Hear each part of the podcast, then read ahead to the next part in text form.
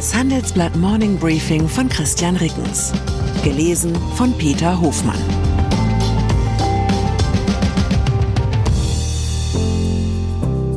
Guten Morgen allerseits. Heute ist Mittwoch, der 22. Februar. Und das sind unsere Themen. Aufmarsch, Biden und Putin im Rededuell. Aufspaltung, Fresenius rückt von Dialysetochter ab. Auflistung, elf deutsche Start-ups mit Einhornpotenzial. Nach einer kurzen Unterbrechung geht es gleich weiter. Bleiben Sie dran. Wenn ich am Freitag Feierabend mache, freue ich mich auf richtig viel Lesezeit am Wochenende. Wenn es Ihnen vielleicht genauso geht, haben wir jetzt genau das Richtige für Sie. Das neue Handelsblatt Wochenende. Ich bin Charlotte Hauenhorst, Digitalchefin beim Handelsblatt. Und ich bin Sven Prange, Leiter des neuen Wochenendteams. Wir sind jetzt noch mehr für Sie da, wenn Sie Zeit haben, am Wochenende, mit inspirierenden Recherchen, praktischen Ratgebern und echten Deep Dives. Entdecken Sie unser neues Programm auf handelsblatt.com/slash Wochenende und abonnieren Sie dort unseren neuen Wochenend-Newsletter. Wir freuen uns auf Sie. Internationale Politik. Gemeinhin geht man ja davon aus, dass sich faschistische Regimes besonders gut auf eindrucksvolle Inszenierungen verstehen.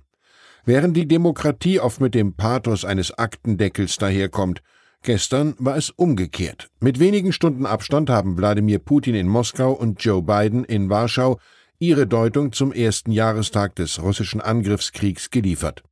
Der russische Präsident hat seine Ansprache in nüchternem Tonfall vor geladenen Gästen verlesen.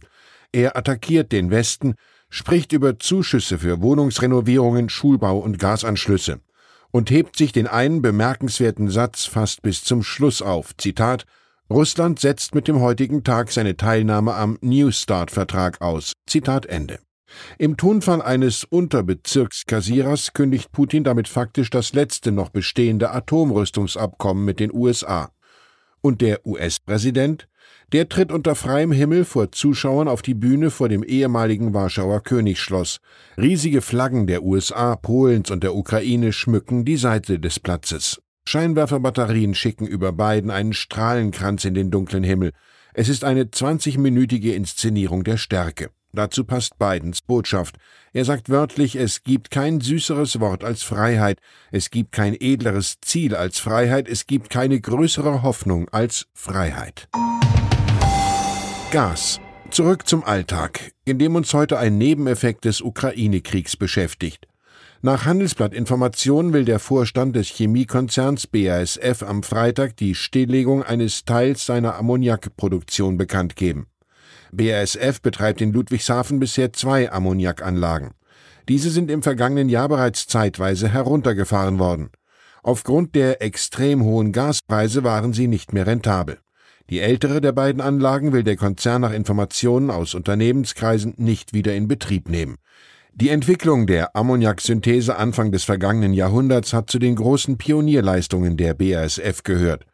Ein bereits angekündigtes Sparprogramm könnte bei BASF den Abbau von bis zu 5000 Arbeitsplätzen mit sich bringen. Davon dürfte der größte Anteil auf das Werk in Ludwigshafen entfallen. Dort beschäftigt der Konzern derzeit rund 39.000 Personen. Das sind rund ein Drittel der weltweiten Belegschaft. Pharma.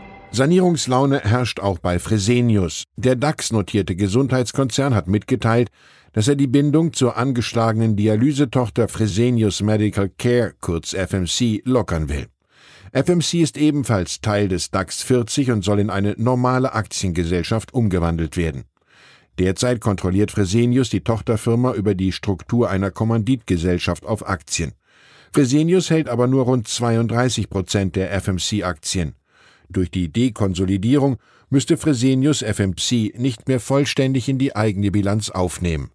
Die Beteiligung an FMC will Fresenius nach eigenem Bekunden aber erst einmal behalten. Fresenius hat gestern auch die jüngsten Geschäftszahlen vorgelegt. Die belegen, dass FMC 2022 erneut eine Belastung für die Bilanz des Mutterkonzerns dargestellt hat.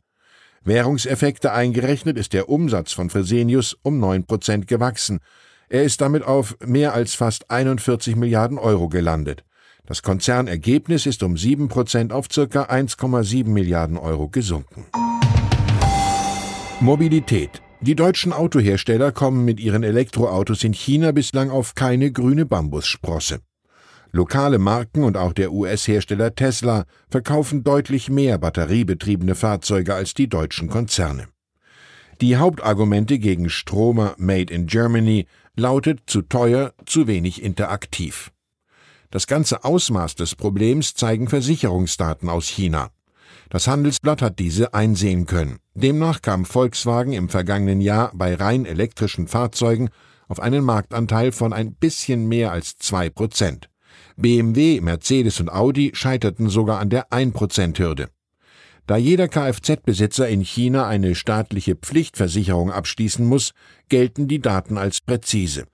Für die deutschen Hersteller ist das ein Alarmzeichen. Sie sind auf den chinesischen Markt angewiesen. Hier verkaufen sie mehr als ein Drittel ihrer Fahrzeuge weltweit. Ein Fünftel der Verbrennerneuzulassung in China entfällt auf Autos der deutschen Hersteller. Gleichzeitig wächst der Anteil elektrischer Pkw in China rasant. Branchenpionier Tesla verkauft allein vom Modell Y in China mehr Einheiten als die deutschen Autohersteller mit all ihren Elektromodellen insgesamt. Einhörner. Der Kölner Übersetzungsdienst DeepL ist das jüngste Einhorn aus Deutschland. Anfang des Jahres hat das Start-up frisches Geld eingesammelt. Seither wird es von Investoren mit mehr als einer Milliarde Euro bewertet. Wer aber stößt als nächstes in die zehnstellige Bewertungssphäre vor? Die Plattform TechTour ist ein Zusammenschluss führender europäischer Kapitalgeber. Sie hat eine Liste der 50 am schnellsten wachsenden wagniskapitalfinanzierten Technologieunternehmen in Europa erstellt. Es geht um solche, die bereits mit mehr als 100 Millionen Euro bewertet werden und die das Potenzial haben, künftig zum Einhorn zu werden, also mit mehr als einer Milliarde Euro bewertet zu werden. Elf der Einhornkandidaten kommen aus Deutschland, ebenfalls elf kommen aus Frankreich und neun aus Großbritannien. Wegen Zinswende und unsicheren Konjunkturaussichten zögern allerdings derzeit viele Wagniskapitalgeber, frisches Geld in Start-ups zu stecken.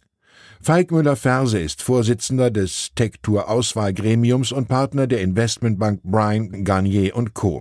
Er ist sich dennoch sicher, Zitat, alle 50 Unternehmen haben das Potenzial für eine Bewertung von einer Milliarde Euro. Zitat Ende. Lebensmittel. Wir schließen mit der drittgrößten britischen Supermarktkette Asda. Sie hat den Traum von Millionen Kindern wahrgemacht. In den Asda-Filialen gibt es frisches Obst und Gemüse nur noch in rationierten Mengen. Pro Einkauf sind das etwa nur noch maximal drei Tomaten, Paprika oder Brokkoli. Ursache ist nicht etwa ein Lobbyerfolg der bislang unbekannten Interessengruppe Youth Against Vitamins, sondern laut Nachrichtenagentur Bloomberg ist es schlicht fehlender Nachschub bei Obst- und Gemüseimporten. Ich wünsche Ihnen einen knackigen Tag mit unbegrenzten Genüssen. Herzliche Grüße, Ihr Christian Rickens. PS Heute erscheint die erste Folge von Handelsblatt Deals, unserem neuen M&A Podcast. M&A steht für Mergers and Acquisitions, also das Geschäft mit Firmenfusionen und Übernahmen. Hier erfahren Sie, welche Deals die Wirtschaftswelt gerade bewegen. Egal ob verheißungsvoller Börsengang, spannender Zusammenschluss oder überraschender Zukauf, wir versorgen Sie alle zwei Wochen mit einer neuen Folge. Überall, wo es Podcasts gibt. Zur aktuellen Lage in der Ukraine. Giorgia Meloni leistet Überzeugungsarbeit in der Ukraine. Italiens Regierungschefin widersetzt sich den prorussischen Kräften in ihrer rechten Koalition. Sie erwägt sogar, Kampfflugzeuge nach Kiew zu schicken.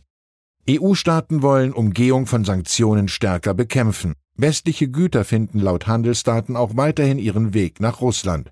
Die Niederlande schlagen fünf Punkte gegen die Sanktionsumgehungen vor. Weitere Nachrichten finden Sie fortlaufend auf handelsblatt.com/Ukraine. Die deutsche Wirtschaft steht am Scheideweg. Um wettbewerbsfähig zu bleiben, müssen Unternehmen wichtige Transformationen anstoßen. Ab dem 24. April diskutiert die Restrukturierungsbranche Strategien für die Zukunft von Unternehmen. Mit dabei sind unter anderem Dr. Thomas de Maizière, Evelyn Freitag und Professor Dr. Ulrike Malmendier. Mit dem Vorteilscode Restrukturierung 24 erhalten Sie 15% Rabatt. Alle Informationen finden Sie auf handelsblatt-restrukturierung.de. thank you